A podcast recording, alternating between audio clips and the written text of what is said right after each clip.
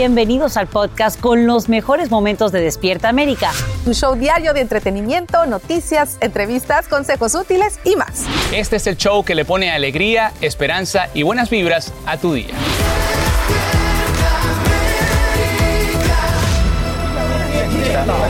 Está bueno este tequila mañanero aguardiente. Buena salud. Ay, cuando quieras, mi Charlie. Oigan, pues buenos días a todos. Feliz ombliguito de la semana. Me distrajeron con lo del tequila, se me antojó, pero bueno. Gracias por escogernos como todas las mañanas aquí con su familia de Despierta América. Oigan, se siente frío, señores, mucho frío en gran parte de la nación, algunos sectores con 20 grados por debajo de la media de esta época del año. Tenemos cobertura y ya le vamos a estar informando. Rico papapacharras. Ay, sí. Así nos abrazamos sabrosos. Oye, aquí debería estar Francisca. No está. ¿Tú sabes ¿Dónde, está, Francisca? Bueno, pues Francisca más rápido cae un hablador que un cojo. Así que Francisca dijo aquí en Televisión Nacional el día de ayer que no le asustaban las casas del terror. Entonces, ¿qué? Pues la mandamos a una el día de hoy en vivo a ver si es cierto que no le dan miedo. Así que en instantes nos vamos a conectar con ella desde un lugar lleno de misterio, Casa del Terror, a ver si le da miedo. Yo estoy seguro que le va a dar miedo. ¿A quién le da miedo la Casa del Terror? Miedosa. Pero bueno, ya ves por habladora, condenadota. A ver, a ver qué tanto se tardan en asustar a la Fran. Exacto. Oigan, y bueno, muchachos, eh, también están titulares esta mañana el nuevo giro en el caso de Ricky Martin y su sobrino. Ya les vamos a contar de qué se trata. Y bueno, amanecemos también con noticias alentadoras sobre el precio de la gasolina, Sacha. Vamos Claro por buen sí. camino. Bueno, eso es lo que todos queremos, ¿no? Y es que en las próximas horas el presidente Biden anuncia un nuevo plan para reducir precisamente los precios del combustible. Esto incluye la liberación de 15 millones de barriles de petróleo de la Reserva Estratégica. Sin embargo, expertos advierten que no sería suficiente porque el país consume unos 20 millones de barriles diarios. Nos vamos en vivo a Washington DC con Edwin Pitti, quien nos dice qué otras medidas tomaría Biden y si aliviarían o no nuestros bolsillos. La pregunta del millón, Edwin. Buenos días, cuéntanos. Buenos días para ti, Sacha. Realmente para expertos, ese plan no va a lograr que baje el precio del combustible a corto plazo, tomando en cuenta que esa liberación de los 15 millones de barriles no sería sino hasta el mes de diciembre. Y eso es parte del plan que Biden anunció el pasado mes de marzo de liberar un total de 180 millones de barriles de petróleo. Pero según la AAA, Sacha, hoy amanecemos con un precio promedio de 3 dólares con 85 centavos y a pesar que en la última semana ha bajado en 5 centavos, el precio promedio por galón es mayor que el mes pasado, lo que quiere decir que el precio del combustible sigue aumentando. Ahora, en este plan de la Casa Blanca se espera que también el mandatario arremeta en contra de las compañías petroleras que no han querido cumplir con ese plan de la Casa Blanca de aumentar la producción de petróleo para bajar el precio del combustible, esto a pesar que ellos han visto un incremento drástico en sus ingresos. Por eso se espera que también Biden el próximo mes anuncie liberación adicional de barriles de petróleo de la Reserva Estratégica Federal. Sacha. Edwin, y precisamente ante la posibilidad de que siga liberando más petróleo, ¿cuándo entonces Estados Unidos podría reabastecer la reserva estratégica? Importante pregunta, Sacha. El plan de la Casa Blanca dice que quieren hacerlo cuando el precio promedio por barril de petróleo cueste menos de 72 dólares por barril. Aquí lo que pasa es que realmente la matemática no le está dando al presidente Joe Biden, tomando en cuenta que Estados Unidos todavía no está logrando producir al día la cantidad de petróleo que hacía antes de la pandemia. Y si a eso le sumamos los pronósticos que dicen que para el próximo año a nivel global va a disminuir mucho más la producción del crudo, la situación se podría complicar mucho más. Estamos en vivo desde Washington DC, Sacha. Vuelvo contigo al estudio. Edwin Pitti, gracias por estos nuevos detalles. Y en otro esfuerzo por no perder espacios eh, de poder, el mandatario Biden también promete una ley de aborto. Eso sí, su condición es que los demócratas ganen la mayoría en ambas cámaras del Congreso en las elecciones de medio término. Durante un evento del Comité Nacional del Partido en Washington, D.C., el presidente explica cómo planea hacerlo tras el fallo de la Corte Suprema. Escuchemos. The first bill that I will send to the Congress will be to codify Roe v. Wade.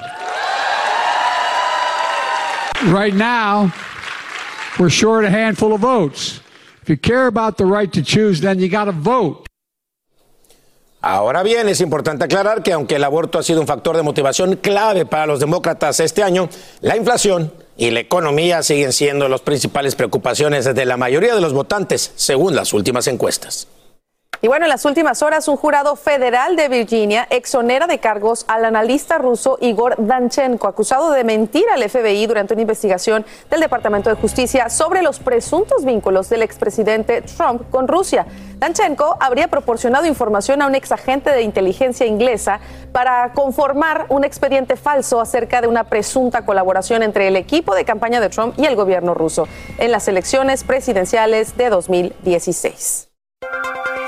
A partir de hoy, migrantes que trasladan a Nueva York desde Texas pueden alojarse en un nuevo refugio temporal. Se trata de un centro que abre sus puertas hoy para brindarles ayuda de emergencia y está ubicado en una isla de Manhattan.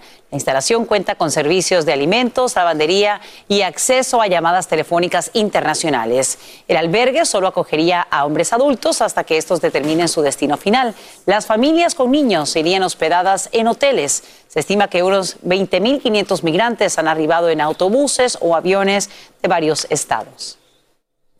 Y más de 200 millones de personas amanecen alertas a la llegada de un frente frío que trae las primeras nevadas de la temporada. Los avisos y advertencias de heladas ya entran en vigor desde el este de Colorado hasta los Apalaches. El sistema también amenaza con generar fuertes lluvias e inundaciones repentinas y ya mismo saludamos en vivo esta mañana a la Angélica González para saber pues cuáles son los estados más afectados y cómo prepararnos. Buenos días, Eli. En esos estados están así. Y ya les voy a decir por qué. Más, más de la mitad del país, por lo menos 200 millones de personas están sintiendo esas temperaturas congelantes con 10 y hasta 20 grados menos de la cifra promedio. Estamos hablando de quienes residen entre Kansas hasta Carolina del Norte, quienes están bajo advertencia de frío extremo. Esta es la primera helada de la temporada para muchos y ya hay quienes quieren que sea la última porque trae consigo efectos no muy buenos para zonas donde los cultivos y el ganado pueden verse muy afectados. Y la nieve toma protagonismo y se espera que sea de moderada a fuerte en partes del norte de Michigan donde podría dejar más de un pie en algunas zonas, sobre todo en los lagos, y marejadas también importantes con olas de hasta 15 pies. Ya por lo menos 25 mil personas estaban sufriendo cortes de electricidad. Y atención, porque también podrían registrarse inundaciones repentinas, sobre todo en partes de Maine y también ese llamado aplica a zonas como Texas y Florida. Dicen los expertos que es una especie de inyección gélida y que la vamos a ver durante unos cuatro días según los pronósticos. Más adelante, por supuesto, veremos aquí con Romariel en detalle eh, todo lo que está ocurriendo con el frío. Tú, mientras tanto, cuídate. Vístete con varias capas y tienes que salir de tu casa protegiendo los pies, el rostro y el cuello. Aliméntate sobre todo con proteínas y grasa buena. Eso evita que te debilites mientras estás expuesto al frío extremo. Y si estás en casa, utiliza la calefacción. Eso sí, revísala con un experto antes para evitar accidentes por el tiempo que ha estado sin funcionar. Debemos decir que lamentablemente pues vas a tener que enfrentar un aumento de 28% en el costo de esa calefacción pero en este momento no podemos prescindir de ella. Así no, que va y desafortunadamente pues miles de familias que tienen que enfrentar con apagones o estas temperaturas durante cierto periodo de tiempo. Así que, Eli, muchísimas gracias por ese informe. Seguro que sí. Gracias, gracias, Eli. Y ahora sí, vámonos a celebrar porque ayer fue Noche de Anillos. Ahí ves a los Golden State Warriors, ganadores de la última temporada del NBA, recibiendo sus premios previo al partido ante Los Ángeles Lakers. Y mire, cumpliendo con esto a la ceremonia tradicional del inicio de la nueva temporada, encuentro en el que los Warriors, aparte, despedazaron a los Lakers por 14 puntos de diferencia. Pero volviendo al tema de los anillos, les cuento, ahí están les cuento que tiene una especie de puerta secreta cada anillo que al abrirse muestra la cantidad de trofeos ganados por el dueño, en este caso de cada una de las piezas. Es una maravilla.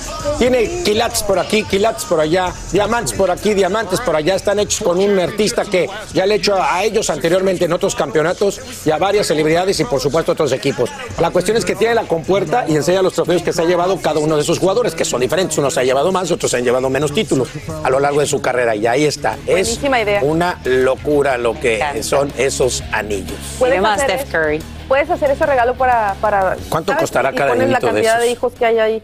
Cinco, abre la puertita. Este es el anillo. Pues, está- Unos tienen más, unos tienen Unos más. tienen más, unos tienen- exacto. El tamaño depende de los Ellos hijos. tienen campeonatos, yo tengo hijos. Buena idea.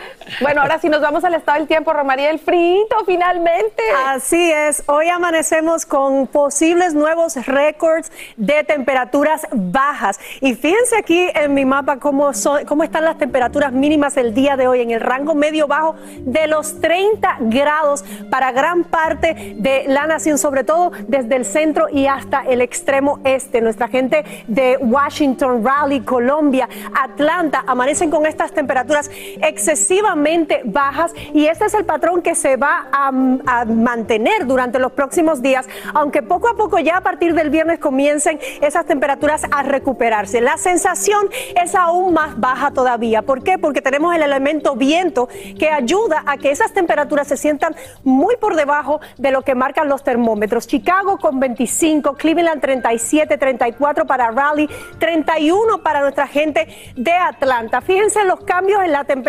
Estamos hablando de 13, 12, 14 hasta 15 grados por debajo de la media para una temporada como esta. Ahora, vamos a tener un cambio, vamos a experimentar un cambio durante los próximos días y es que esa masa de aire frío que está acaparando parte del país y que trae esas temperaturas tan bajas estará moviéndose hacia el extremo este y fíjense cómo le comienza a dar paso a una masa de aire un poco más cálida con temperaturas 10 o 20 grados por encima de la media. Por lo tanto, eh, va a durar unos días, pero sí vamos a tener un cambio cuanto a las temperaturas en las próximas 48 horas. Continúen con más.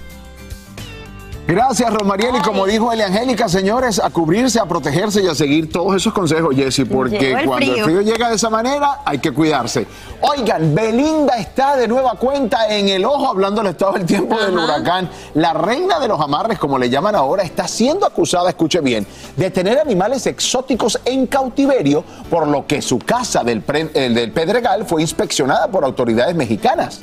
Fueron los propios vecinos de Belinda quienes la denunciaron ya que aseguran que la cantante tiene en su posesión dos, no uno, sino dos monos araña. La Procuraduría Federal de Protección al Ambiente, conocida en sus siglas como Profepa, inspeccionó la casa en la que vive ahí la mamá de Belinda, el papá y el hermano, que por cierto fue quien recibió a los inspectores. Y pese a que las autoridades estaban en búsqueda de los monos araña, no encontraron evidencia. Sin embargo, sí encontraron una cacatúa alba, especie que también está en peligro de extinción. Mira. Y la familia de Belinda pues no pudo comprobar la posesión legal de dicha ave, por lo que fue decomisada hasta que puedan esclarecer la adquisición. Y bueno, vale la pena también recordar que esta no sería la primera vez que le sucede esto, pues hace cinco años Beli tuvo que despedirse de un león que terminó donando al zoológico de Chapultepec. Las rejas de Chapultepec, las rejas de Chapultepec. Saludos a toda nuestra gente de México que está ahí del otro lado de la pantalla. Estás escuchando el podcast que te alegra la vida, el de Despierta América. Oigan, para todos los fans del grupo firme, no, pues no. No, pues no. pues no. Esta noticia no le va a gustar nadita y es que debido a los problemas de salud de Edwin Cass, la agrupación ha tenido que cancelar conciertos. Ya habíamos dicho que lo de Edwin Cass de repente de ellos podía haber problemitas ahí. Bueno, el, fue el propio Edwin Cass, vocalista pues, principal de la banda, que se vio la necesidad de cancelar las próximas presentaciones debido a que se lastimó la rodilla. Hombre, lo mejor fue cómo se le lastimó. Miren, ahí lo estamos viendo porque ¿Y ahí fue a la través de sus historias de. Instagram Ah, ah, ah, que ah, ah. Compartió. Edwin un video. ¿Y ahí? tiene. No, no, no, asegurando, esto es su terapia, ella Ah. asegura que se está recuperando en tratamiento, pero escucha esto, mi Thatcher. Según los reportes, se lastimó haciendo el Anita Challenge. Ándele. En una presentación en Denver, de esa que te tiras al piso y empiezas, Y empiezas como a mover las moverte. pompis ahí. Exacto. Así, bueno, pues parece que no le salió muy bien y se lastimó la rodilla y ahora, bueno, está en esta terapia. Pero si lo que se mueve, qué raro, ¿verdad? Porque lo que se mueve son las caderas, no Pues las... sí, la rodilla es la que está en el piso, a lo mejor ahí se No, yo creo que a la hora de que se aventó. Exacto, Sí. exacto. No, yo creo que la cosa es que lo hizo mal. Asimismo pidió a sus fans que no se molestaran con él y aseguró que se va a volver a generar esta fecha eh, afectada principalmente el 29 de octubre, donde se iban a presentar en la arena Excel Energy. Así es. Bueno, Allá siempre decimos ¿Y que cómo los es? retos te. ¿Cómo es? No, yo no lo sé hacer. Tú lo deberías hacer No, mejor yo que no. No, yo no. Es que Carlos, te tiras como ¿te la quieres fregar la rodilla? Vas. Exacto. ¿Cómo? Es que no sé cómo- no sé cómo es. No, no, yo no. Es que no sé el movimiento. Te tiras ahí en el piso y luego le haces. Ya, la- Le da miedo, le da miedo. Es que no sé cómo hacerlo porque me voy a Ay, la lastimar edad, las mi- caderas. La edad, mijo, ya te da le miedo. da, le da, le da. La verdad, edad. No, la sé. Jessy, ¿me ayudas a hacer el.? Yo creo que la... No, no, no voy a hacer el challenge. ¿Sí o no? No, no, no, no sé cómo hacerlo. Yo creo que la que sí se va a aventar a hacer una de esas machincuepas es Laura Zapata. Exacto. ¿Te imaginas haciendo el reto? Laura Zapata acaba de terminar una temporada de la serie de Netflix que se llama Siempre Reinas. Ey, oye, se agarró con la Lucía Méndez. Hubo roces. Hubo roces. Hubo roces y no de los que son buenos, sino roces malos. Vamos a, vamos a ver lo que dijo sobre esta experiencia. No, yo no le invitaría a ningún lado, mi amor. Laura, si hubo este conflicto, si quedó este conflicto entre ustedes. No era real, aquí no hubo guion, no hubo libreto, no hubo dirección. Si ella se puso gruesa conmigo. ella, ella sigue contestando. Con todas. Sí, se puso gruesa con todos. Pobrecita, está. ¿Por qué crees que hace esto? ¿Porque, por, qué, ¿Por cuidar su reputación o su carrera No, como pues yo creo que es su personalidad, ¿no? Yo confirmé varias cosas que me habían dicho y bueno, luego me hablaron muchísimas compañeras mías actrices y me dijo, ay, qué bueno que le dijiste todo lo que le dijiste porque a mí me corrió de la telenovela y otra me dijo, a mí me mandaba cambiar el peinado, a mí me mandaba cambiar el vestuario, a mí me mandaba cambiar el maquillaje. Entonces dices, qué bello, no aguantaban todo el rollo, ¿no? Realmente fue muy pesado. Ya en el tercer capítulo ya dijo que ya no quería nada conmigo y yo no lo ofendí, yo nada más pues no me dejé pisar, porque pues a mí no, no me ningunea a nadie, ni me... Mi carrera es una carrera muy importante. Ya vieron lo que dice el público y lo que el público pide, ¿no? ¿Qué dice? ¿No lo has visto? ¿Qué dice? ¿Quién lo ha visto? No, ¿qué dice? ¿Qué dice? ¿A quién pide? Porque me ponen que piden una segunda temporada, pero con Verónica Castro. Laura, ¿ya hablaste con Verónica? Buscará a Verónica. Claro que yo he hablado con Verónica, porque yo con Verónica hablo, porque es mi amiga, porque yo la quiero, porque trabajamos juntas, porque fue una gran protagonista, este, y, por- y porque yo le quiero decir que yo estoy con ella y que no los pele y que no conteste y que, y que, pues, los, y que los y que los perros y que las perras, ¿cómo se les dice a los perros? A los perros. Y que les perres ladran, ¿no? Pues como que no entendí mucho. No, es que había muchísimos micrófonos. ¿Viste la cantidad de micrófonos Sí, y todo? sí, para sí. nomás sacar el chisme de que hubo problemas con Lucía Oye, Méndez. pero 70 micrófonos y no pudimos escuchar bien. No, no, pues es que dice que sí, que la sacaba de esto, que lo sacaba el otro. No, se, pues se puso. Ay, ojalá y como que no no. había guion en esa serie, supuestamente, se daban con, Con todo. Yo no le vi. ¿Y tú? ¿No le vas a dar el- con todo el que reto? la Ya, Challenge. Carlos, por favor. Carlos, ya. Dale, dale. Anita Challenge. Ya vas, vas, ya te la puso Nino. Pero es para hoy, ¿eh? Ahí va, una, Estás dos. medio lento, ¿eh? ¿Estás lastimado o qué? Estoy lastimado. No, ya- no, eso es lagartija. La no- Así, así. Así no es. Estamos en todas las redes sociales. Síguenos en Twitter, Facebook e Instagram. Mantente informado y revive tus segmentos favoritos en despiertaamerica.com, el app de Univision y nuestra página de YouTube.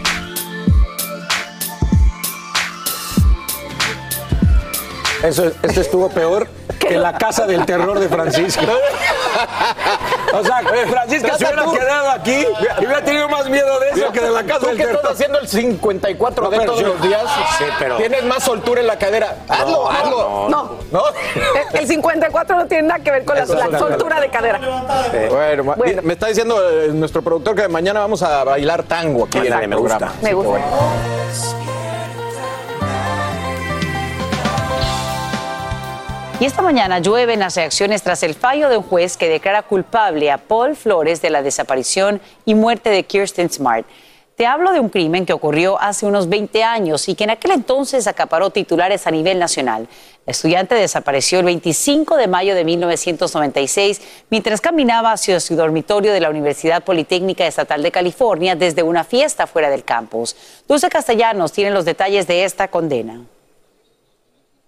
finally delivered justice for Kristen. Después de 26 años de la desaparición de Kristen Smart, el sospechoso principal, Paul Flores, fue declarado culpable de haberla asesinado en 1996. Su padre, Rubén Flores, quien fue acusado de haber ayudado a su hijo a esconder el cuerpo, fue declarado no culpable. A veces la justicia avanza muy lenta, sin embargo, avanza. Y en este caso, tarde o temprano, tenía que pagar por lo que hizo. En 1996, Smart, de solo 19 años, y Paul Flores eran compañeros en la Universidad de Cal Poly San Luis Obispo, en California. La joven desapareció una noche después de haber acudido a una fiesta. Paul fue la última persona que la vio con vida y se le acusó de haberla matado mientras intentaba violarla. Their tireless search for sufficient evidence La búsqueda incansable de evidencia es lo que nos ha traído hasta este punto, dijo el fiscal de Andau sobre el trabajo del departamento del alguacil. Por décadas, la familia de Smart no obtuvo respuesta a lo sucedido con su hija, cuyo cuerpo nunca fue recuperado.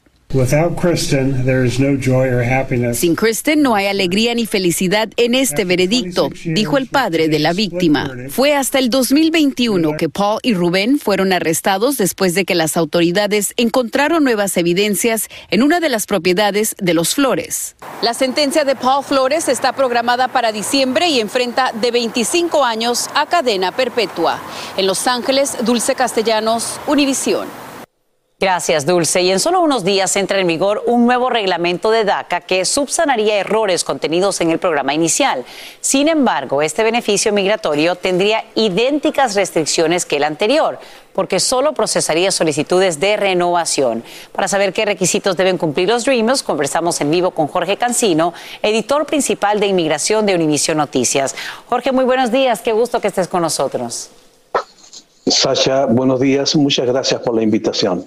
Importante que aclaremos, por supuesto, todo lo que ocurre a partir de este 31 de octubre, cuando entra en vigor este programa, esta versión. Cuéntanos cuáles son los requisitos con los que debe contar un joven soñador eh, que quiera, pues, obviamente, llenar la solicitud. Sacha, son los mismos requisitos del DACA original de 2012. Las, las personas que califican para el programa deben haber estado presentes en Estados Unidos el 15 de junio del 2012, cuando fue aprobado en el programa, pero demostrar que se encontraban en Estados Unidos desde cinco años antes de manera ininterrumpida, es decir, 15 de junio del año 2007.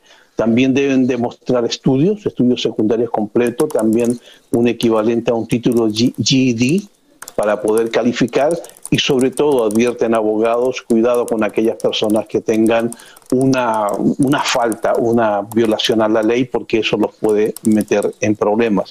Y como tú bien señalabas también, el nuevo DACA que el gobierno anunció en el mes de agosto, que consiste en 453 páginas, también eh, señala de que en cumplimiento con instrucciones judiciales solamente acepta solicitudes de renovación de DACA. Jorge, es importante que un joven que nos esté viendo esta mañana no se quede de brazos cruzados. ¿Cuál es la recomendación puntual que hacen expertos, por supuesto, eh, tomando en cuenta que el futuro final de DACA todavía sigue siendo incierto? Sí, sigue siendo incierto, está en manos del juez Andrew Hannon en la Corte del Distrito Sur de Texas, por lo tanto el programa sigue en peligro, puede ser considerado ilegal, a pesar de que existe una nueva versión que entra en vigor el 31 de octubre que subsana o repara todos aquellos argumentos que indicaban que había violado el proceso, la ley de proceso administrativo pero el programa, las personas lo que tienen que tener en cuenta es si su permiso de trabajo o su formulario 821D está a punto de vencer o faltan 150 días para su vencimiento, que es la protección de deportación, el Servicio de Inmigración, el propio gobierno está diciendo hagan su renovación en, durante esta fecha, cinco meses antes por lo menos, para que sigan protegidos. Lo mismo el permiso de trabajo. Se estima, según expertos, que si en el caso la Corte declarara que el programa no es legal, en ese caso, pues podría el programa ser cancelado mientras continúa el debate jurídico en otras instancias judiciales, pero seguirían vigentes los permisos de trabajo. Te agradecemos enormemente, Jorge Cancino, editor principal de Inmigración de Univisión Noticias, por aclarar todos estos puntos tan importantes de la acción diferida y acompañarnos en vivo desde Miami. Y ahora regresamos con más temas de actualidad aquí en el podcast de Despierta América. Y te cuento que hoy hay preocupación por la atleta iraní que compitió en Corea del Sur sin usar su hijab en la cabeza, tal como demanda el régimen y la policía de Irán. Es que la mujer ni ha regresado a ese país ni responde a su teléfono celular. Irán lleva semanas con enormes protestas de jóvenes que se pronuncian contra la policía de la moralidad, luego que una joven mujer muriera en manos de la policía que la detuvo por no colocarse bien en el hijab. En esta oportunidad se esperaba que ella regresara a su país, pero todavía se desconoce exactamente dónde está. 40 mil dólares por un iPhone nuevo. Eso acaban de pagar por uno que tiene 15 años. Lo subastan tras ser lanzado al mercado en enero de 2007 y el teléfono estaba aún en su caja original y traía los sellos de fábrica. Se esperaba subastarlo por unos 30 mil dólares y lo superó ese número con creces. Este modelo tenía una sola cámara y capacidad para 8 gigabytes en comparación con los actuales que tienen capacidad para 128. Y lo que yo quiero saber es, ¿qué van a hacer con ese teléfono? ¿Para qué entonces pagar tanto dinero por un teléfono que, bueno, ya está completamente desactualizado? Vamos a, seguir de cerca, por supuesto, esta noticia. Cuéntanos, Mariel, como estamos también siguiendo muy de cerca todo este frío que se viene para muchos países, muchos estados del país. Estamos hablando de que más de 100 millones de personas estarían bajo la influencia de estas temperaturas bajas y justamente quiero mostrarte estas... Eh, las primeras nevadas que hemos tenido para esta temporada que, como les dije, se ha adelantado el invierno para nosotros. Y ya eh, pronto le vamos a poner las imágenes ahí, las tienen de Kentucky. En Kentucky, esta nevada que ven ustedes bastante intensa que se registró y tuvo varios acumulados importantes como en otros estados del país durante el día de ayer y es algo que se extiende hacia el día de hoy. Pues quiero mostrarles en pantalla que continuamos con esos avisos de helada. Ahora prácticamente acaparando el sureste del país. Se mueve desde Oklahoma, pasando por Arkansas, Tennessee, Kentucky, llegando a las Carolinas y parte de los estados de la costa eh, del Golfo también. Las mínimas que se registran el día de hoy están en el rango medio bajo de los 30 grados, excesivamente frío, sobre todo para una persona tan friolenta como yo. Para mañana jueves también eh, estas temperaturas continuarían siendo bastante frescas. En la región de los Grandes Lagos tenemos esta baja presión cuya circulación continúa y en este momento justamente tenemos actividad de nieve para esta zona del país. Por lo tanto, a tomar medidas de precaución. Miren ustedes como tenemos una mezcla de precipitación, lluvia y nieve para la región de los Grandes Lagos. El viento va a ser un factor muy importante porque la sensación térmica va a ser muy por debajo de lo que marcan los termómetros. ¿Cómo sucede esto de la sensación térmica? El cuerpo pierde calor por convección y precisamente cuando no hay viento, la capa de aire que nos rodea pues nos mantiene más calentitos. Pero cuando el viento sopla, pues esa capa de aire se escapa y, y que nos protege y por lo tanto se acelera el proceso de enfriamiento y sentimos mucho más frío. En cuanto a la exposición al frío, si es muy prolongada, podríamos incluso exponernos a lo que es la hipotermia. Por lo tanto, tenemos que tener mucho cuidado. Continúen con más.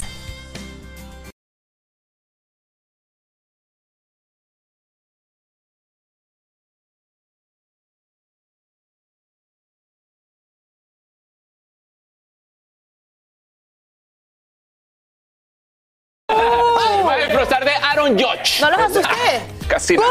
Muchísimo. No, no tienes idea del sustote ¿Por qué que no te nos fuiste con Francisca? ¿Por qué no te fuiste con Francisca pa- tan, tan guapa que eres, no? Tan valiente. ¡Vámonos! Yo te voy a ir a defender, Francisca. Así como los Yankees. Los Yankees defendieron. Lo sacaron. Sí. El este de la americana. Finalmente ya hay rival para los Astros de Houston. A ver, bom, bom, triqui, traqui, bom,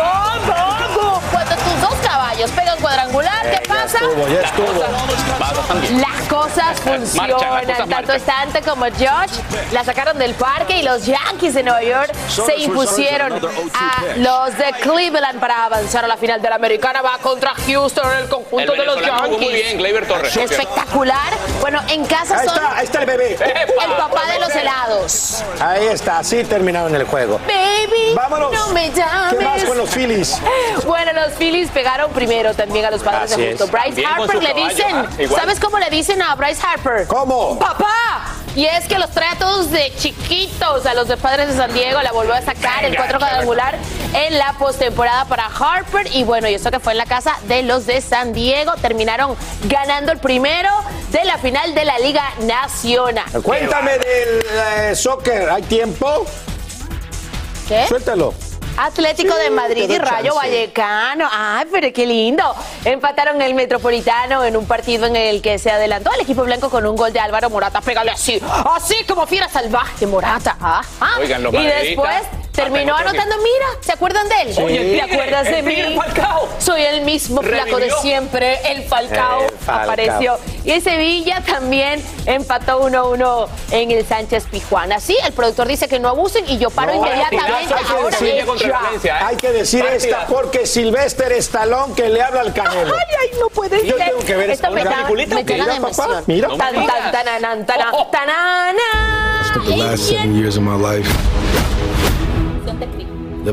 Ahí está. Ahí está Saúl Canelo Álvarez, campeón indiscutible de peso supermediano y rostro del boxeo a nivel mundial. Apareció en el tráiler de la película Grit. Sí, sabemos que es la continuación de Rocky, la mejor película deportiva en la historia del mundo. Y ahí está el mexicano, el de Guadalajara. Yo quiero saber qué tipo de papel va a A si va a ser el hace. villano, si va a ser el bueno, si le va a ayudar a con su esposa, prepararse. Fernanda También Gómez quiero saber también. cuánto Ay, billullo sí. le pagaron al champ. Habrá La que- verdad que Canelo... Oye, qué joyas también estas de Creed, ¿eh? Este Silvestre Stallone es un genio para hacer este tipo de Las historias. cinco Rockies y las No, Creed las son Creed. maravillosas. Qué, qué bárbaro. Qué Así que bueno, le vemos a. Michael B. Jordan y Canelo. Capaz que Canelo lo entrena. ¿Por qué Puede no? ser. ¿Por qué no? Es el mexicano que viene a decirle tienes que pelear con el corazón, te tienes que levantar. Tú sabes que de eso se trata el boxeo Y mexicano. por favor, querido Nilo, ¿qué me vas a poner hoy? Ay, no, hombre. Semifinales, semifinales. historia, hermano. Esta las semifinales de la Liga MX, partidazo que no se pueden perder. Ahí están mis Águilas del América contra los Diablos Rojos del Toluca, ya lo sabe, 10 eh, del Este, 9 del Centro, 7 del Pacífico. Tu DN, disponible en VIX Plus, en donde quiera verlo lo vamos a poder En ver. todos lados. Contando se le aparezca el diablo a la América. Señores, más adelante una exclusiva con Oscar de la Hoya, no se la pueden Pendiente, perder. Acuérdate que la estranguladora. No se la pueden no, perder. No, no, yo no. Solamente, solamente con no. Casinelli. Bueno, vámonos, ¿estamos listos? Listos. Listos. Ok, un Bueno, seguimos aquí en Despierta América con noticias de entretenimiento porque doña Rosalba, la madre de Geraldine Bazán, estuvo anoche en una alfombra roja ya vestida por Halloween y aprovechó para enviarle un mensaje a Irina Baeva. Exactamente, y así respondió sobre su ex yerno, Gabriel Soto, cuando le preguntaron si lo nota cansado o no. ¿Qué habrá dicho? Aquí están sus declaraciones. No, le mando muchos saludos. Cuando lo vea, salúdenmelo. De mi parte, dígale que si se siente mal o algo, pues, que me llame. Que yo... ¿Ya le mandó un mensajito a usted? No, ¿Por qué? ¿por qué le voy a mandar? Dicen que todo lo que empieza rápido termina rápido, señora. Y usted. Tú en el 2019 lo dijiste, Rosalba, que esa relación no tenía futuro. Yo dije, ay, no sean mentirosos, ustedes son los que andan diciendo. Pero, pero sí es una realidad que ven a Gabriel muy desmejorado, triste. Porque tiene mucho trabajo, está- acaban muy tarde de las grabaciones, pero ya. ¿Qué cuentan las nietas de, de cómo ven a su papá? No me cuentan ni les pregunto, ¿cómo creen? No, no. Pero dicen que ahora anda muy este, cerquita de, de, Oigan, de me- Sara recomiende, recomiéndanle, si es que lo ven, que vaya a ver a Geraldine a la obra de teatro. Yo les deseo lo mejor a todos, a todas, que Irina encuentre su, zen, que ahora los vuelva a reunir en el aeropuerto como siempre lo hace para decirles cuáles son sus proyectos. Eh, le deseo a Gabriel que sea muy feliz y que siga adelante con sus proyectos y que no se olvide que tiene una familia con nosotros y que sea muy feliz, que siga recolectando muchos éxitos con su trabajo en la televisión. El bien de sus nietas, señora, no, una reconciliación, o que, que la familia vuelva a unirse. Ya la dejamos porque se está ahogando. Oye, ya nada más por último, Geraldine dijo a Adela Micha que a su ex marido no lo quería ni en regalo. O sea, se refería a. No, ni envuelto. Ni envuelto eso. Ahí está. Bueno, pues como marido no, pero pues como papá de sus hijas sí, sí lo, lo quiere y lo respeta, ¿no? Igual que se supone que él lo debe de hacer con ella. Eh, Esto hay que analizarlo. Sí, el último comentario del reportero me dio mucha risa. Uno dice, ya dejémosla, se está ahogando. Las está con la máquina y con- Y arrancó mal porque no entendí una vestimenta. O sea, eso es una fiesta Halloween, me Eh, sí, aparentemente espero, no. Sí, Pero- claro. Así no Porque, oye, siempre nos impactamos mucho cómo los reporteros reconocen a la gente en los aeropuertos con gorra, Con lentes. gorra todo. y todo. Esto está peor, mis respetos. ¿Qué le ponen un, un GPS Pero es a los es muy artistas? o cómico qué? porque le están preguntando Oiga, y ella toda tapada. Pero hablemos de las declaraciones. En primer lugar, ese, si lo ven, por favor, díganle que vaya a ver a Geraldine al teatro. Exacto. Que tiene familia. Que, que- que tiene familia, que no se olvide de eso. Sin embargo, al mismo tiempo le desea mucha suerte en, en la televisión. Hablan de una reconciliación, que la familia... No, mejor, no, que no se olvide. Pero dice que lo que respeta como papá. Claro, no hablo mal de claro. tienes es, rápida, me gusta. Es, Tienes es que apoyar al padre de tus nietas, ¿no? Digo, que sea, que sea responsable. Al final ese, vínculo siempre va a estar ahí. Recursos. Así es. Y le dice, usted dijo que esa relación iba a durar. Yo, Yo dije. eso, Ustedes son los que sí. dicen. Ah, esos son ustedes que inventan. Muy graciosa. Estás escuchando el podcast que te alegra la vida, el de Despierta América. Bueno, oigan, mucha atención con esta nota porque una TikToker está pidiendo ayuda a sus seguidores para llegar a Luis Miguel. ¿En serio? Que no, no, pero es que ella asegura ser su sobrina. Ahora sí, ¿en serio? Bueno. Su nombre es Daniela y es hija de Andrea Salas, media hermana de Stephanie Salas. Asegura no conocer al cantante y pide ayuda a sus seguidores para poder llegar a él. Bueno, ahí la tienen pidiendo ayuda.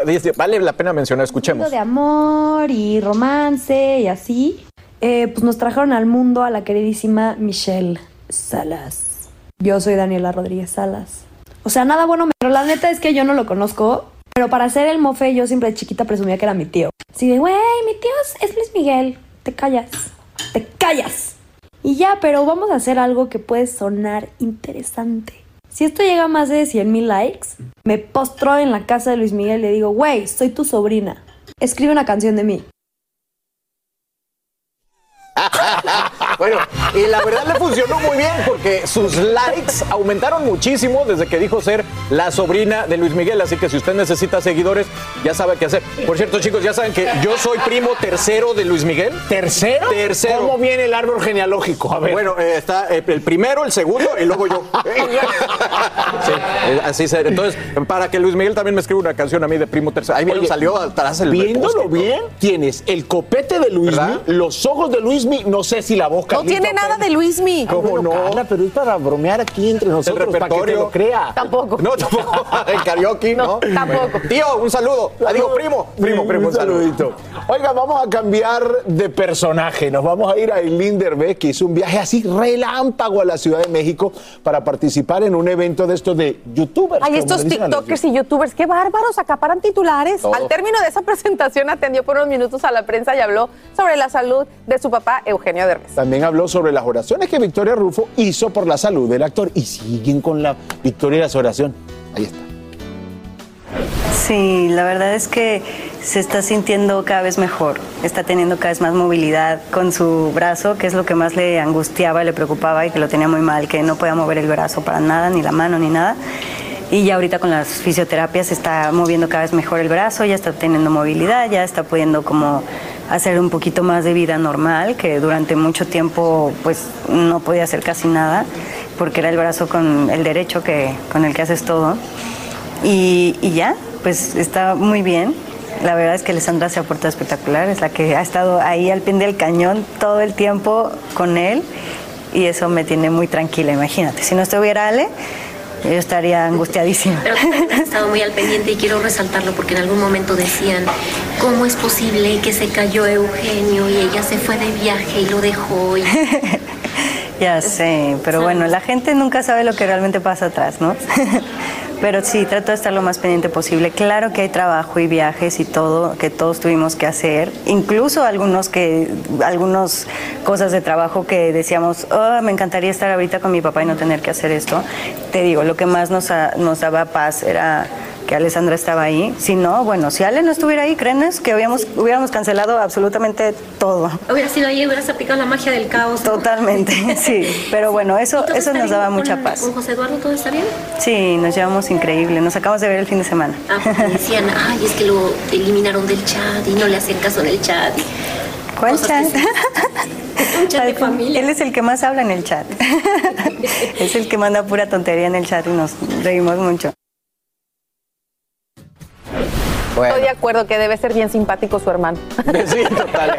no, venido acá y estábamos diciendo que es súper simpático y tiene una gran personalidad. Bueno, lo importante es que nuestro Eugenio va por buen camino, bueno. se está recuperando. Uf, qué, qué dolor, no me lo imagino. Así que te mandamos un abrazo, que sigas con esa recuperación. Oigan, y alguien que también, bueno, nuevamente vuelve a acaparar titulares es Julián Figueroa, y esta vez sobre su supuesta separación con su esposa Imelda. Esta vez fue la revista TV Notas quien publicó que su matrimonio pende de un hilo y la madre de su hijo le puso un ultimátum.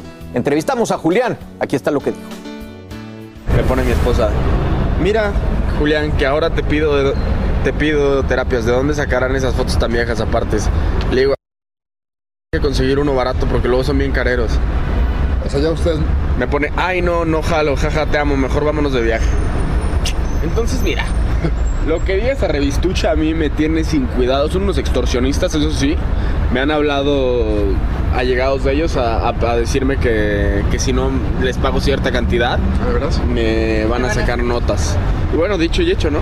notas falsas, evidentemente. Sí, notas falsas. Y seguirán sacando, ¿eh? Perfecto, pero si siguen sacando, ahora sí, yo ya tengo conversaciones grabadas en las que me piden dinero. Y de hecho ya en el pasado me han pedido dinero para ellos, expresamente para no sacar notas. Y una vez se los pagué y aún así sacaron la nota. Entonces son unos criminales. ¿Cuánto has llegado a pagar? Les pagué 30 mil pesos. 30 mil pesos una Bueno, pero vez. lo que sea, eso es una es extorsión. extorsión, claro. Por una nota que aparte era falsa, pero me dijeron que si no la iban a sacar y la terminaron sacando. Y es una extorsión, es un delito. Y los tengo grabados. Entonces, digo, si le quieren seguir, adelante. Oye, est- esto sí es delicado, ¡Qué realmente. delicado! Esto es muy delicado si llega a ser cierto, porque sin duda alguna ahí hay extorsión, de alguna manera, sí. si llegara a ser cierto, obviamente, y quiero hacer la aclaratoria. Claro, y si es que yo no sé si en México también tengan las mismas leyes sobre grabar a las personas, ¿no? En conversaciones sin autorización. no autorizadas. Entonces, ahí hay algo delicado, pero sí acusaciones muy, muy puntuales de parte de Julia. Oye, qué pena, ¿no? Sí. Qué pena que tan jovencito y con él, os digo, o sea, el matrimonio que, empezaba, ya le estén sacando tantas cosas. Bueno, por lo menos ya ellos están claros entre ellos dos, que aparentemente, gracias a Dios, ya están bien. Ellos hasta se están riendo un poco de la situación, ¿no? sí. Vámonos de viaje, le dijo. Y nosotros nos vamos a una pausa, no de viaje, ya regresamos.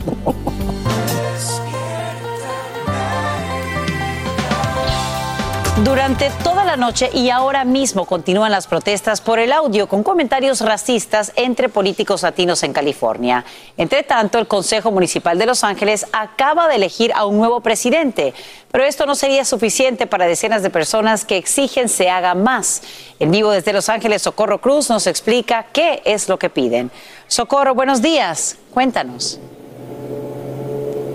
Mu- Muy buenos días, Sasha. Esto es un polvorín. Cada día, cada momento sucede algo nuevo. Y cuando se cree que puede haber un punto de partida para un nuevo comienzo, suceden cosas como las que vamos a ver, las que estamos viendo. Activistas y miembros de Black Lives Matter intentaron entrar por la fuerza al concilio de la ciudad. Todavía no está claro, Sasha, cuáles eran sus intenciones, ya que los miembros se reunieron por vía Zoom para seleccionar a su nuevo presidente, porque dos de ellos dieron positivo a COVID. Pues bien, los, manifestaros- los manifestantes mostraron su enojo porque de acuerdo a ellos el Consejo votó sin estar completo y seleccionaron a Paul Krekorian como a su próximo líder. Krekorian, Sasha, es armenio estadounidense y representa pues a parte del este del Valle de San Fernando, una zona densamente poblada por latinos. Vamos a escuchar qué es lo que él dice.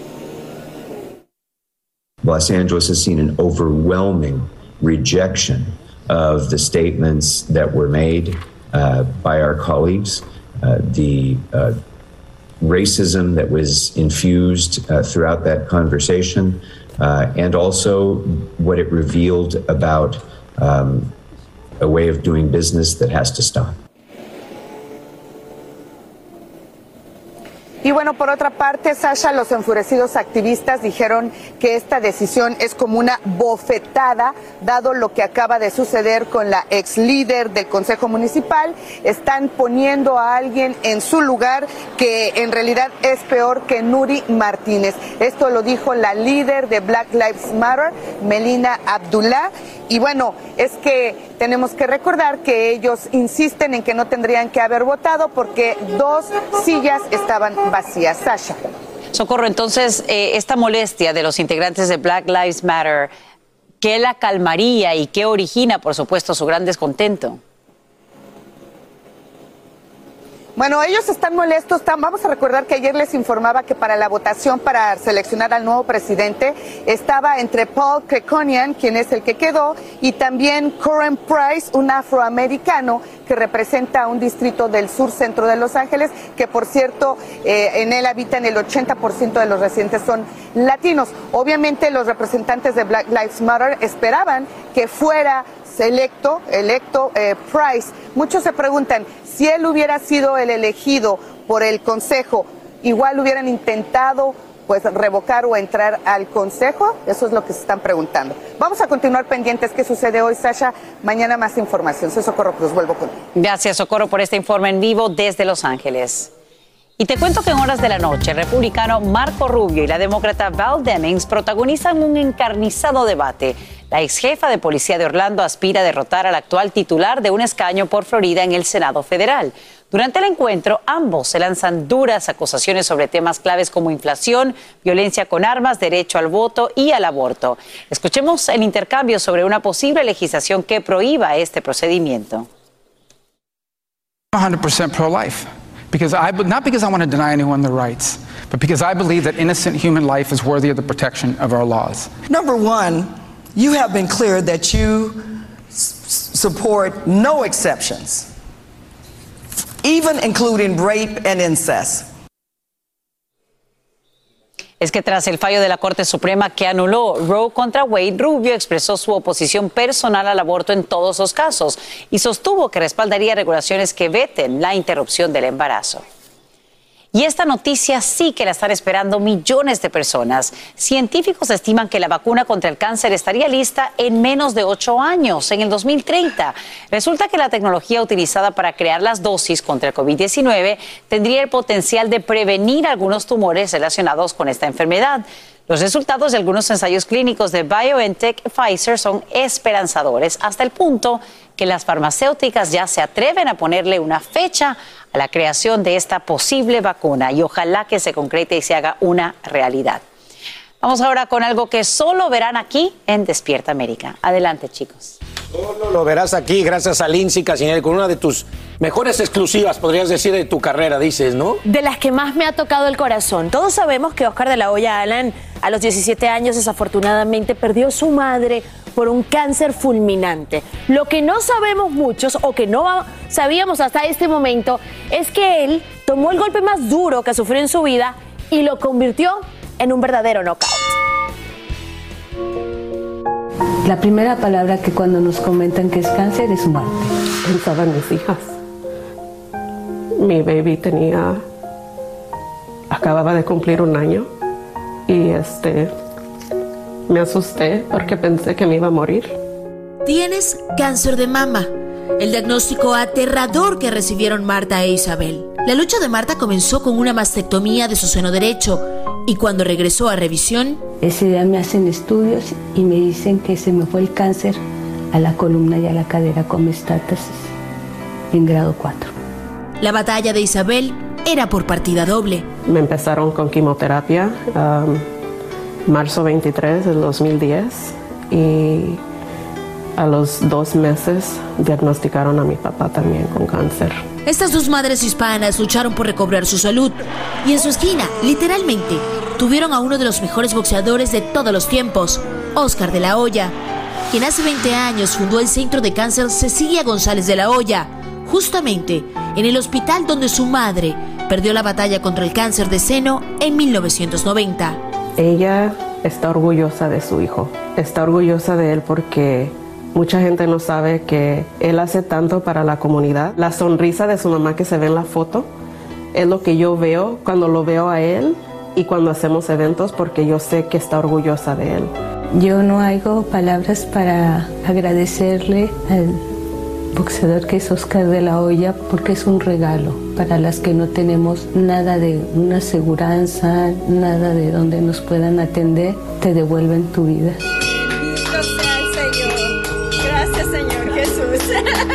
A pesar del inmenso agradecimiento, ni Marta ni Isabel habían podido conocer y darle a Oscar de la Hoya las gracias en persona. Y cuando llegó el Golden Boy, los abrazos y las lágrimas no se hicieron esperar. Oscar, gracias por abrirnos las puertas a la mejor pelea de tu vida, la de ayudar a salvar vidas. Es una bendición, la verdad que sí, que el hecho de que mi madre vino a este hospital cuando descubrió que tenía, tenía cáncer de los senos, las historias que, que escucho de los doctores que la ayudaron. Pero en ese momento Oscar de la Hoya todavía no existía No para existía, el mundo. claro. Existía para, para tu familia, Sí. pero tú no eras famoso, no había dinero de por Claro. medio. Y, y el hecho de que la trataron bien, la, la- la- la trataron como familia, es mi responsabilidad de dar para atrás, de explicarle al mundo lo que, lo que hace los doctores, esta- este hospital, lo tanto que ayudan. Eso me decía una de las sobrevivientes. Yo no conozco a Oscar el boxeador, yo conozco a Oscar la persona que me ayudó a salvar mi vida. Uf, Cuando tú escuchas eso, sí. tiene mayor peso que cualquier Eso, victoria no, deportiva. Los, los, los- yo he ganado, que son 11 campeonatos mundiales, eso no importa nada. Y yo estuve caminando en la calle un- una noche y un, un niño de 10 años me estaba como persiguiendo. Yo pensaba que quería mi autógrafo. Dije, ah, quizás. Y entonces los topamos en la fila así y está llorando, llorando, diciendo, gracias, Oscar, gracias por salvarle la vida a mi mamá. Y yo me empecé a llorar y dije, pero yo, yo, yo no, yo no soy nadie. Yo no, gracias a los doctores, gracias al hospital, gracias a la gente que hace todo esto posible.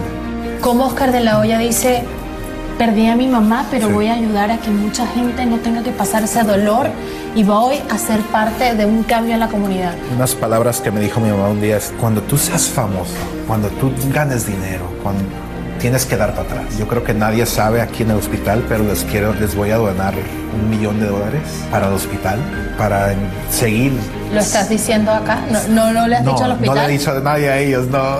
Vamos a, a- de, de la fundación de Oscar de la Hoya, vamos a donar otro millón de dólares. un granito de arena, ¿no? Este. No sabían nada. para nada. Un millón de dólares que Sí, salva sí. vidas, porque al final eso es, es un millón de No, vidas. sí, no, y la verdad que mira, es, es también para creer. Ay, no, yo te quiero abrazar. Ay, qué lindo. ¡Felicidades! Gracias, gracias, es que gracias. después de platicar con la gente que viene aquí, consigues ayuda. Sí. Ojalá ustedes en casa pudieran entender lo que se vive en este centro, lo que significa. Mira, Oscar, porque ese, ese legado Claro. que tú has creado gracias a tu mamá. Sí, no, gracias a ella que me sigue pues diciendo, mira, hijo, estás en este mundo por una razón. Y ya, ya boxeaste, ya hiciste todo lo que tenías que hacer dentro del cuadrilátero, ahora que, ahora que hacer cosas más importantes que, que le va a dar ánimo y conciencia y vida a, a otra gente, ¿me entiendes? Y es lo que estoy haciendo, es lo que estoy haciendo. Mi Lindsay, de tus mejores. Espectacular. Escúchame, ¿cuántos Legado. años llevas cubriendo a Oscar de la Hoya? Desde su pelea contra Floyd Mayweather Jr. hace ya tantos años. Y Empecé no- mi carrera cubriendo a Oscar y jamás Y había no escuchado de sabíamos, esto. no sabíamos de esta fundación y de que está dando dinero y esos son los mejores cuando donan, cuando ayudan y no lo están por 20 presumiendo años. por todos lados. Alan Thatcher, por 20 años ha sido el benefactor de ese centro que cambia vidas, que salva Oye, madres. y Felicidades Oscar y a Golden Boy Y en a todas las sobrevivientes. Y en exclusivo un millón de dólares que donó ahí en ese momento extra. para. Gracias, Lindsay. Gracias. Oscar. Te queremos. Nos sentimos Y campeones ti del mundo. Vamos a celebrar esto. La vida, la vida, que es lo que hay que celebrar aquí en Despierta América. Ay, bueno, vamos a tomarlo por el lado amable y quiero contarles que la inflación, ustedes saben, está cambiando todo, desde los precios de la gasolina, los alimentos, servicios y ahora hasta los impuestos. El Servicio de Rentas Internas acaba de anunciar que reducirá el dinero que recauda en ciertos casos el próximo año para brindar algunas protecciones. Con los ajustes se reducirían los impuestos de algunos, por ejemplo. Los solteros reducirían unos 900 dólares en su declaración, mientras que el crédito tributario por hijo aumentará 100 dólares para cada menor. Es así como un escudo ante la inflación, ¿no? O sea que conviene estar solterito. No, porque hay algunos ajustes para también los que somos padres. Conviene, conviene estar solterito. Una curita, digámoslo así. Algo así. Una curita. Pero Una no venda. No arregla el problema, es nomás Sí, darle una, sí, claro, una hay que, curita. hay que arreglarlo de, Una de- tapadita. de fondo, ¿no? Claro, claro que sí. Algo es algo. Y en esta semana aquí en Despierta América hemos sido testigos de un momento mágico. Mm. Este reencuentro de una madre mexicana con su hija perdida durante casi tres décadas. También eh, conversamos en vivo con la señora Lorena. Recuerda que después de buscar a su pequeña durante 27 años, ahora, por supuesto, también exige justicia. Y nos vamos a enlazar hasta la Ciudad de México con Eduardo Meléndez, que tiene las primeras declaraciones de Rocío, esa niña a quien robaron y en la actualidad es toda una mujer. Buenos días, Eduardo. Carlita, Sasha, Alan, amigos de Despierta América, todos buenos días. En efecto, por primera vez, Juana, Juana, porque ese es su nombre de pila, después se lo cambiaron por Rocío, pero por, por primera vez Juana da en una entrevista a los medios de comunicación en un encuentro que volvió a tener ya con su señora madre. ¿Por qué? Porque sí hay mucha felicidad, hay una alegría que se desborda en el pecho, hay lágrimas en cada momento que se encuentran, pero también hay la necesidad inmediata de que las autoridades actúen. ¿Por qué? Pues porque la niña no desapareció de la nada, sino que fue robada en Chapultepec, como lo narrábamos ayer que platicábamos con la señora Lorena. Este encuentro se da 27 años después y bueno, aunque todo es alegría de momento por parte de la familia de la señora Lorena, de sus hijos, pero también de las hijas de Juana, también quieren que actúe la justicia. Escuchemos cómo nos lo plantearon. No, pues estoy emocionada, ¿no? Porque este, la volví a ver, entonces este, ahorita estoy, estoy contenta. pagan con cárcel lo que hicieron. ¿O con qué se podría pagar este delito que cometieron? 999% de Quienes se llevaron a Juana, que le pusieron el nombre después de Rocío, están perfectamente identificados. Ellos saben dónde viven, ellos saben qué están haciendo, a qué se dedican y bueno, serán ahora las autoridades de la Ciudad de México, porque aquí fue levantada la denuncia, quienes tendrán que en su momento determinar si los detienen y bajo qué delitos los llevan a juicio. Por supuesto que de todo esto estaremos muy, pero muy pendientes. Es la información que les tenemos desde la Ciudad de México. Buenos días. Gracias, Eduardo Meléndez, por brindarnos estos nuevos detalles en vivo. Y mire, este lujoso automóvil, amantes de la velocidad, estará en el mercado antes de que termine el 2023. Es nada más y nada menos, ájale, papacito y run run. Y esa no es ninguna carcachita, es un Rolls Royce, aunque mide 18 pies y, y pies, perdón, y pesa, ahí le va, 3 toneladas. Alcanza las 60 millas por hora en menos de 4 segundos. Lo más impresionante es que es eléctrico. Es eléctrico este auto. Los fabricantes dicen estar cumpliendo una profecía de su fundador hace más de 120 años que pronosticó que los motores eléctricos serían ideales para los automóviles. Un Rolls Royce eléctrico. Mira, mira, Sacha, yo te voy a hacer esta pregunta. Tú que todo lo sabes y si no lo inventas. ¿Cuánto cuesta esa joyita? Ah, el equivalente para ti nada, a 454 mil dólares. 450. 54 mil. O sea, 500 mil dólares. Ya con- 400 mil con- libras con, esterlinas. con taxes y toda la cosa. No, yo no. Qué bello. Soñar no cuesta nada, yo lo veo de lejos. Soñar no cuesta nada. Llegó el momento para que los doctores respondan todas tus dudas. A continuación, escucha a los doctores con toda la información que necesitas para que tú y tu familia tengan una vida saludable. Gracias por seguir con nosotros. Octubre es el mes de la concientización del cáncer de mama. Una de cada ocho mujeres en los Estados Unidos desarrollará cáncer de mama y es el cáncer más común entre nosotras las mujeres a nivel mundial. Y este, esta causa precisamente unió a Chiqui Bombom, a Ingrid Matcher y a la doctora Tania en la campaña Tocarse las mamas es vida, que se enfoca en la importancia del autoexamen y la detección temprana de esta enfermedad. Aquí en casita nos acompaña la empresaria e influencer Ingrid Matcher.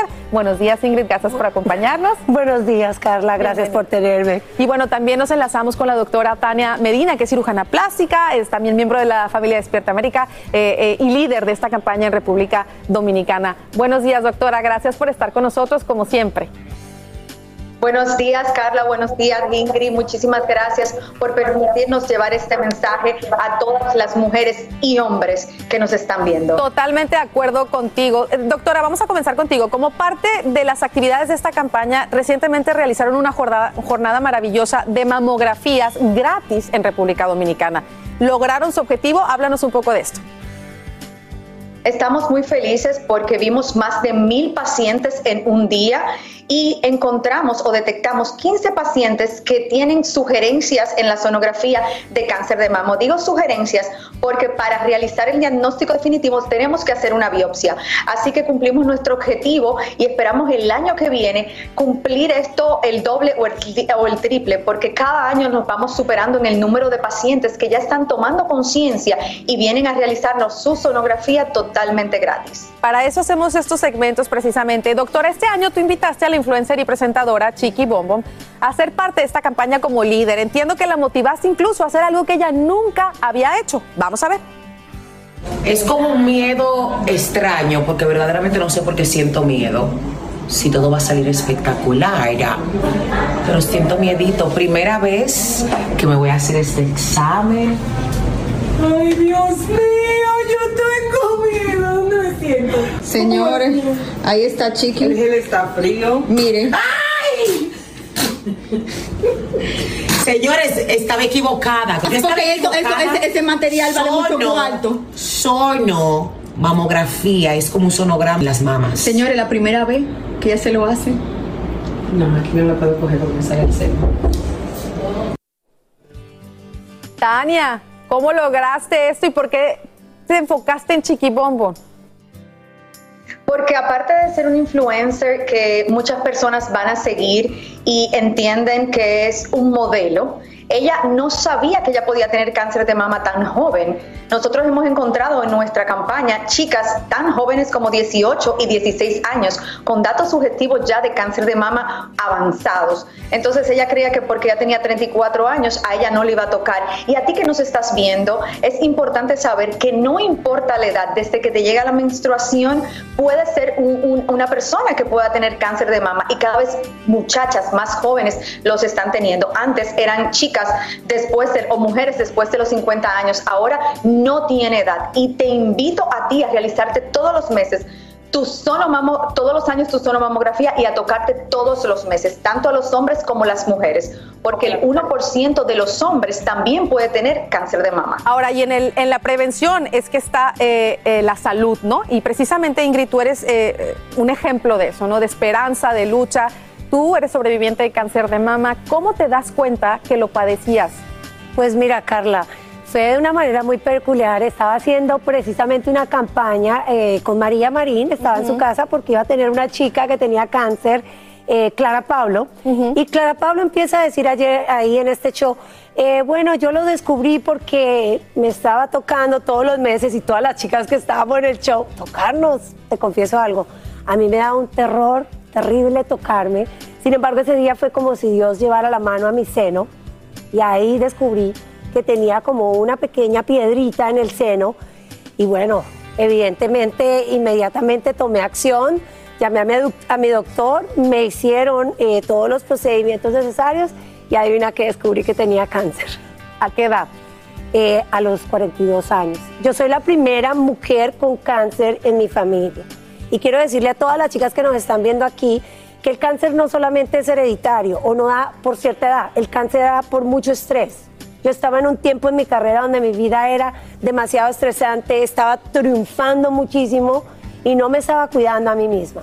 Y en ese momento, cuando pasa esto, fue como un aviso de Dios para decirme, para, tienes que cuidarte. ¿A qué le agradeces que hoy estés aquí con nosotros? A tocarme los senos. Definitivamente yo creo que esta es lo que yo le voy a enseñar a mis hijas, es lo que yo le voy a enseñar a todas las mujeres que me siguen a diario, más de esos 23 millones de mujeres que me siguen a diario, es que tenemos una oportunidad y es que tenemos nuestras manos como esa herramienta que Dios nos ha dado, no solamente para ser felices o para recibir dinero, sino también para tocarnos. Para cuidarnos. Y aquí está su hija también con ella y me, me encantó verla. Le digo, qué bendición que puedas estar aquí con ella porque tiene dos hijas y que puedan ver a su mami sana. Tania, antes de irnos, eh, ¿cómo te sientes de todo lo que ha logrado esta campaña, de todas las mujeres y corazones y hombres también que estás tocando? Me siento muy feliz y el año que viene vamos por más. Si Dios quiere, vamos a realizar también reconstrucciones mamarias a esas luchadoras sobrevivientes que no tienen quizás los recursos necesarios para hacerse la reconstrucción, para reconstruir los dueños. Porque para nadie es un secreto que las mamas representan nuestra feminidad, nos diferencian de los hombres y nos sentimos muy apegadas a ellas. Pero también quiero decirles a todas que esta campaña es para tocarse. Aprende a tocarte todos los meses. Igual que Ingrid, quizás puedas descubrir una pelotita, pero si la descubres a tiempo, todo tiene solución. Hay más de un 95% de sobrevida en estadio 1. Te damos las gracias, Tania, por ser esa voz eh, para llegarle a esas mujeres y sobre todo por lo que estás haciendo también, ¿no? De llevar estos exámenes a, las mujeres que más lo necesitan, a las que no tienen acceso a estas mamografías y lo que vas a hacer este próximo año que estás diciendo, ayudarlas también a reconstruir sus senos, que, que sabemos lo importante que es para nosotras como mujeres sentirnos bien por fuera. Así que te mando un fuerte abrazo. Dios siga bendiciendo esas manos y que nos sigas ayudando a nosotras las mujeres. Ingrid, felicidades y que también sigas pues moviendo corazones tanto de mujeres como de hombres. Me encanta verte aquí sana para tus hijas. Así que mujeres allá en casita, vamos a tocarnos. En la prevención está la salud. Un abrazo para las dos. Vamos a un mensaje de nuestras afiliadas y regresamos con mucho más de Despiértame. Estamos en todas las redes sociales. Síguenos en Twitter, Facebook e Instagram. Mantente informado y revive tus segmentos favoritos en despiertaamerica.com, el app de Univision y nuestra página de YouTube. Qué interesante la conversación de, Carla y con sus invitadas. Yo estaba, estaba leyendo que se estima que una de cada ocho mujeres tendrá cáncer de mama a lo largo de su vida. Y esta es la razón principal para prevenir y realizarse una evaluación. En mi caso, perdón que me vaya del tema, Jessy, eh, eh, tengo familiares que desafortunadamente perdieron la vida por un cáncer de mama. Mi hermana es sobreviviente de cáncer de mama. Eh, y mi hermana descubrió el cáncer de mama a raíz de una campaña como la que ellas están haciendo. Mi hermana eh, nunca le había prestado atención. En un momento se estaba duchando y en el medio de la ducha sintió algo extraño. Al día siguiente volvió a hacerlo, al tercer día sintió que crecía un poco más, lo que al final fue el tumor que ya le había afectado hasta ganglios. Entonces es importante que ustedes, tenemos gente muy cercana en el estudio, en el, piso, eh, que ha pasado por esa situación y créanme, es muy dura. Por eso es importante que usted siga eh, campañas como esta cuya intención es concientizar de lo que esta enfermedad significa, Jessy. Tú, tú, tú, me decías que, que tú más bien te tocabas mucho porque tenías, a veces te daba mucho, mucho miedo. Es que creo que ahora me alegra, ¿no? Decir o pensar que es algo generacional de que a lo mejor si mi mamá, mis tías no se tocaban, pensar, porque no estaba la información ahí, pero ahora con campañas como estas, que lo vemos a través de las redes sociales, creo que puedo decir, hablar por mis amigas y yo, que es al revés, todo lo contrario, como que yo hago esto una vez al mes, este autoexamen, porque veo, veo los, testimonios de muchas personas y, y, definitivamente la ciencia lo dice, si lo coges, si lo notas lo más cercano, o sea, lo más temprano posible, tienes más probabilidades de sobrevivir y de poder salir de ese capítulo tan oscuro más rápido. De atacarlo. El hecho de que la prevención siempre va a ser la mejor medicina. El hecho de que usted eh, haga lo que tiene que hacer, se dé cuenta que esté en un estado en el que no es tan avanzado, pues definitivamente lo va a ayudar. La ciencia, la medicina constantemente trabaja precisamente para la, la evolución y nosotros como medios de comunicación tenemos más allá de cualquier cosa la responsabilidad de apoyar campañas como esta. Hoy 19, ya lo sabes, el día de la concientización para que usted, por favor, sin ninguna pena, se toque. Eso es lo, lo, más, lo más importante, Jessy. Y sobre todo porque la, palabra, la palabra tiene un peso muy grande, la palabra cáncer. Vamos a evitarla por sobre todas las cosas. Cambiamos el tema, pero que no, quería dejarlo pasar. Y todavía nos quedamos como que dentro de este tema de, cosas, de, cosas que pueden beneficiar muchísimo a la comunidad, porque el querido y reconocido director mexicano Guillermo del Toro dio a conocer que extenderá por una década más la beca Ani México, una beca que apoya a jóvenes mexicanos para que puedan estudiar animación en la prestigiosa escuela Globelins L'École l'Imagine de París. Así es, muy bien el francés, mi querida L'École l'Imagine Oigan, debido al reciente fallecimiento de su madre, la señora Guadalupe Gómez, Guillermo del Toro informó que está y tomó esta decisión precisamente en honor a su mamá. Él dijo específicamente, para honrar, a la, para honrar la memoria de mi madre, me comprometo a una década más de la beca Animéxico para jóvenes animadores. Así que chicos que están buscando también ¿no? una carrera en el mundo de la animación, del cine, vayan, apliquen por esta beca que todavía queda tiempo y bueno, hay personas como Guillermo que buscan ayudarlos y apoyarlos en ese, en ese sueño. Y qué bonito que lo haga, primero porque le nace el corazón, en segundo lugar decidió extenderlo por honrar a su mamá, precisamente. Así termina el episodio de hoy del podcast de Despierta América. Síguenos en Euforia, compártelo con otros, públicalo en redes sociales y déjanos una reseña. Como siempre, gracias por escucharnos.